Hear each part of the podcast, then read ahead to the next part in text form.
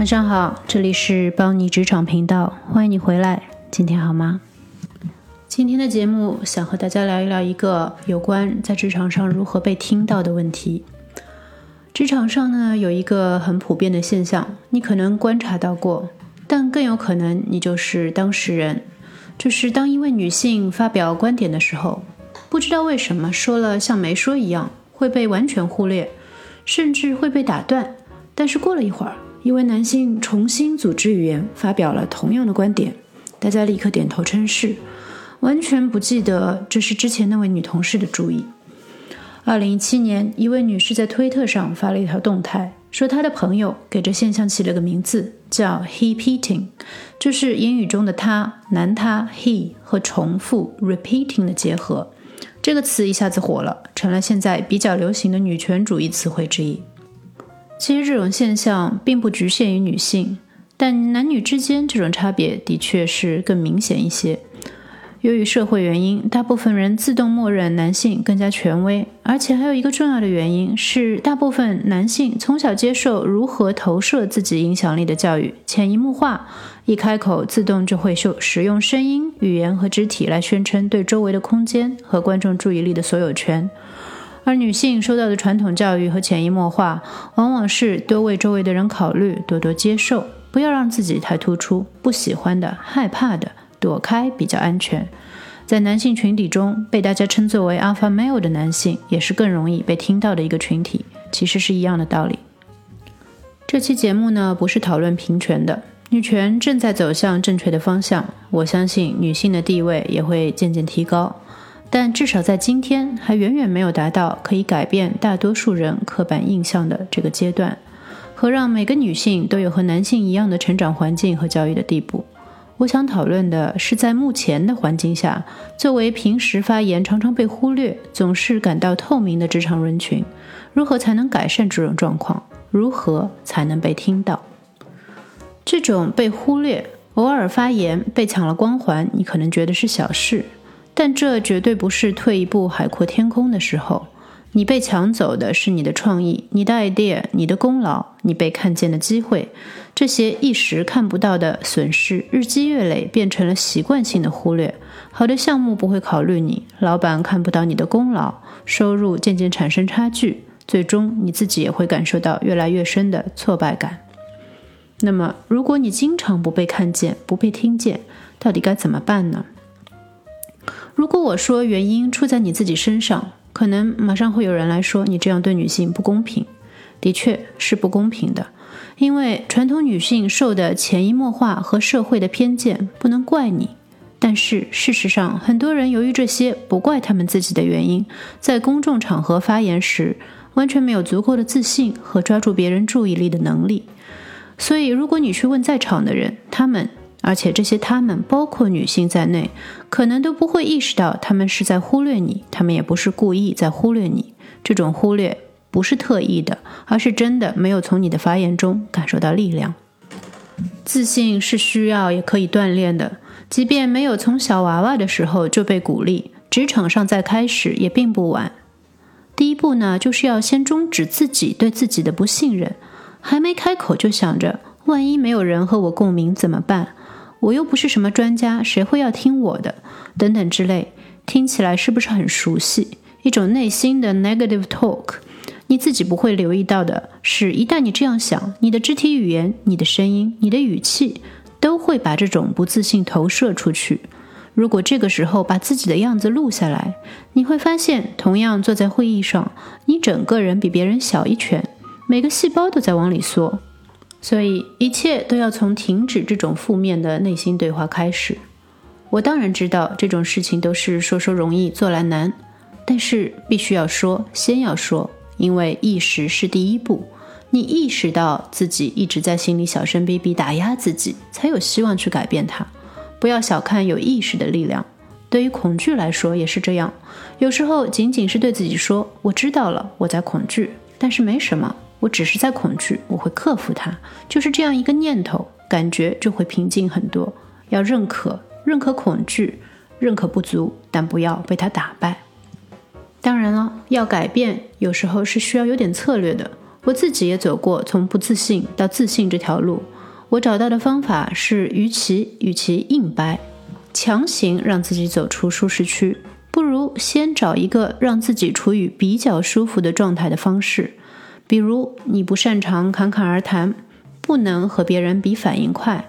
那你可以选择少说话，选择先仔细听所有人发表意见，然后在一两个比较关键的时刻，比如说会议总结的时候，比如说说到你最擅长的部分的时候，有力的把你自己的论点表达出来。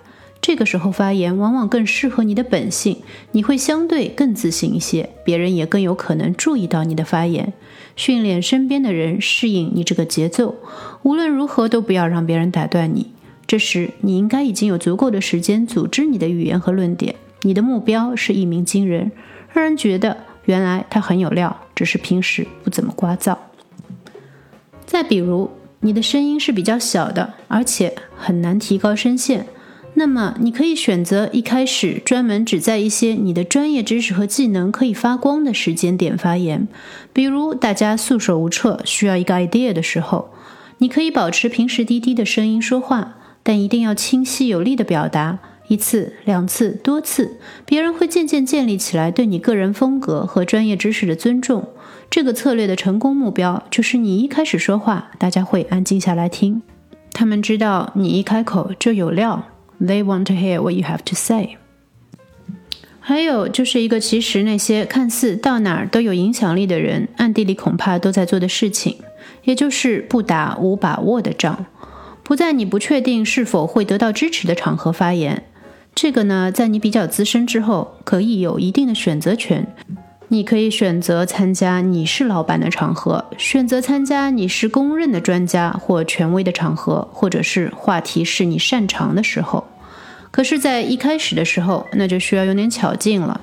你如果有 mentor 有 sponsor，那么他们可能会在公众场合第一时间对你的观点给予支持。但如果没有这样的人，或者没他们不在场，那么你需要有一些职场上的战友，同性异性都可以，心照不宣的在各种会议上给互相捧场。人呢都有一点从众心理，复议总是比主动第一个发言较好容易得多，尤其是当你还是菜鸟的时候。这个方法在英语里有一个专门的名字，叫做 amplification，放大。奥巴马团队中的女性工作人员曾经采用过这个策略：一位女性发言，其他女性马上复议，并明确地把功劳给这个发言的女性。这个是一个非常有效的防止 heating 的策略。除了什么时候发言的战略，也要注重自己的身体语言和声音上的技巧。你要注意观察一下那些有影响力的发言，往往发言的人整个身心都在说话，身体舒展开。手臂张开，可以放在桌子上，抬头扫视整个房间，不要含胸，给别人一个你是打开大门的感觉。如果不确定，让你的朋友帮你看看你的仪态，你是不是在占领属于你的空间？这不是让你去占别人的空间，而是在你的位置上，在视觉上，你要把这个地方占满，让别人无法不感觉到你的存在。合适的时候呢，发言还可以站起来。如果你不知道该怎么做，我建议你可以去看看《广告狂人》，看看里面的 Don Draper，你看看他是怎么站的，怎么做的，然后演变出自己合适的方式。当然了，那是电视，有时候可能还有点过，有点油腻。但是 Don 是一种有 presence、有存在感的典型。不要先急着批评，这是浮夸的。这其实非常值得参考。我不是让每个女性、每个人都去学这种典型的 alpha 男性的方式，但这是个起点。你要知道，大部分人会自然而然看见的样子是什么样的。如果现在再看一看女性的例子，你也会发现，presence 不是只有一种样子，有强势，有铁腕，也有温柔坚定服人的。我说几个名字，你们可以去搜搜看，搜各种视频，看看撒切尔，看看英女王，看看著名女性播客 The Guilty Feminist Deborah Francis White，看看米歇尔奥巴马，看看生了九个孩子的伦敦金融城女王 Helena Morrissey，会发现你当然是可以有自己的风格的。但是还是有共通点，就是你要对你要说的内容有足够的信心，你的表达要足够坚定。除了上面说的整体仪态，其他有一些小细节也是要注意一下。很多小动作会不自觉地给人不自信的感受。走进会议的时候，不要慌慌张张的，哪怕你在连轴转，也要先平静下来，不要让人看出慌乱。不要咬指甲，不要驼背，不要弯腰，不要老是避开别人的眼光。当然，也不要眼睛一眨不眨的，挺瘆人的。适当的微笑，但不需要太多。发言前呢，千万不要动不动就看你的老板，看你的前辈。我记得我在看《基本演绎法》的时候，有一集福尔摩斯观察到一个公司的 CEO 说话前总是要看一看一个在场的职员，他立刻就觉得有异。有权威的人是不会这样的。结果果然，这个职员其实是警方的卧底。说完身体仪态，再来说一说声音。其实 heat eating 的一个重要原因和声音有关。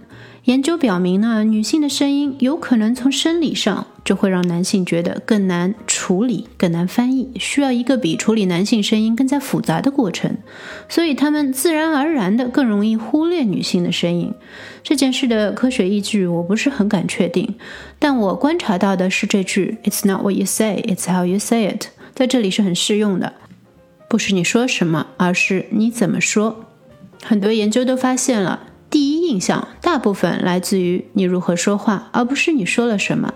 就连撒切尔都专门进行过声音训练，压低他的音高，放慢他的速度，把原本有些尖利的声音改变成了简单、有力量、有磁性的样子。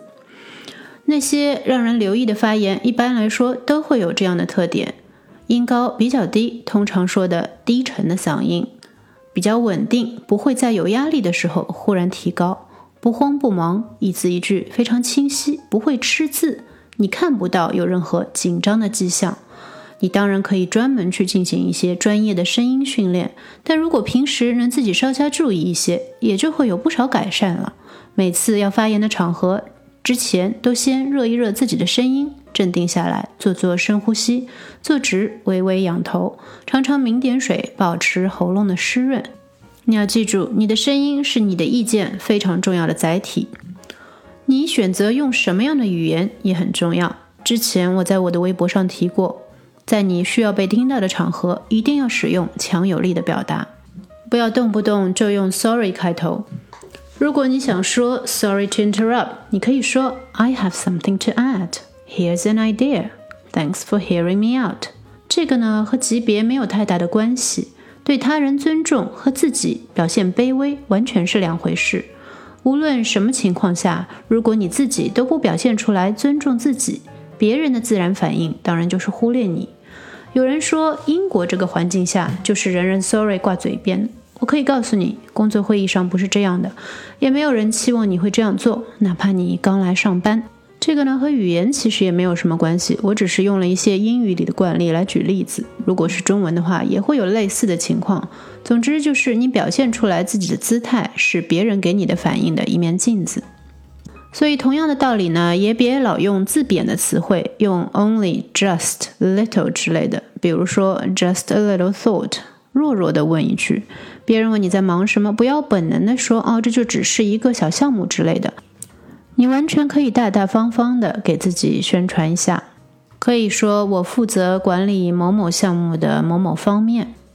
在英语里呢，就是不要老是说 “Oh, it's just a little project I'm working on”。你可以大大方方的说 “I am leading the X Y effort on the A B C project”。Present as if you're in charge because you are in charge. Everyone is in charge of something. It's just how you say it.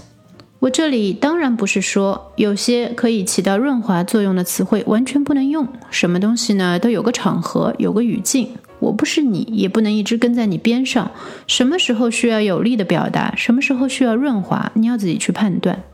好了，再说下去，这就变成一个 presentation 的教程了。presentation 的技能呢是另一个更大的话题，但的确是有帮助的。你可以有空自己也去钻研一下。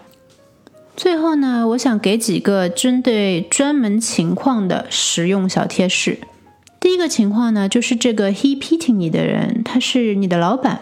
因为假如这个人是你的同事，那么有时候在会议当中就可以有一些技巧。比如说，假如他把你的话重新组织一下说了出来，你可以说啊，我很高兴你同意我的观点。这样的话呢，也是提醒整个房间这个观点是我的。但假如这个人是你的老板，有的时候就不方便这样直接对着冲，那就是事后你可以问问他的意见。你说老板，我怎么样表达意见才能够更清楚一点，可以让你理解，可以让你不觉得你需要为我重新组织语言，让大家可以听明白。你这么说呢？第一，从老板的角度来看，你这个态度是正面的；第二，你也是提醒了他说，老板其实很多这些 idea 都是我的，有可能他根本就是没有意识到。那第二种具体情况呢，就是我刚刚说的不打没有准备的仗。但有的时候呢，比如说你的确是这方面的权威，或者你的确是一个小群体里的老板，是一个比较资深的人，但是你走进的这个会议里的其他人可能会不知道。那这个时候呢，你就需要带着一个小的团队去，然后。让他们有意无意之间把这个讯息表达出来，或者在会议的过程当中分发 org chart 这样的东西，这样呢可以帮助你树立你的权威感。那第三个建议呢是关于怎么做的。一般你看到的建议就是在会议上要坐直，向前倾，微微笑，保持出一定的兴趣。我之前也是这么建议的。但其实呢，你不是一直都需要这样做，有时候你甚至可以有策略的稍稍往后靠一点，不是让你瘫坐在椅子上完全不感兴趣的样子，而是稍稍后靠，显示出一种放松的状态。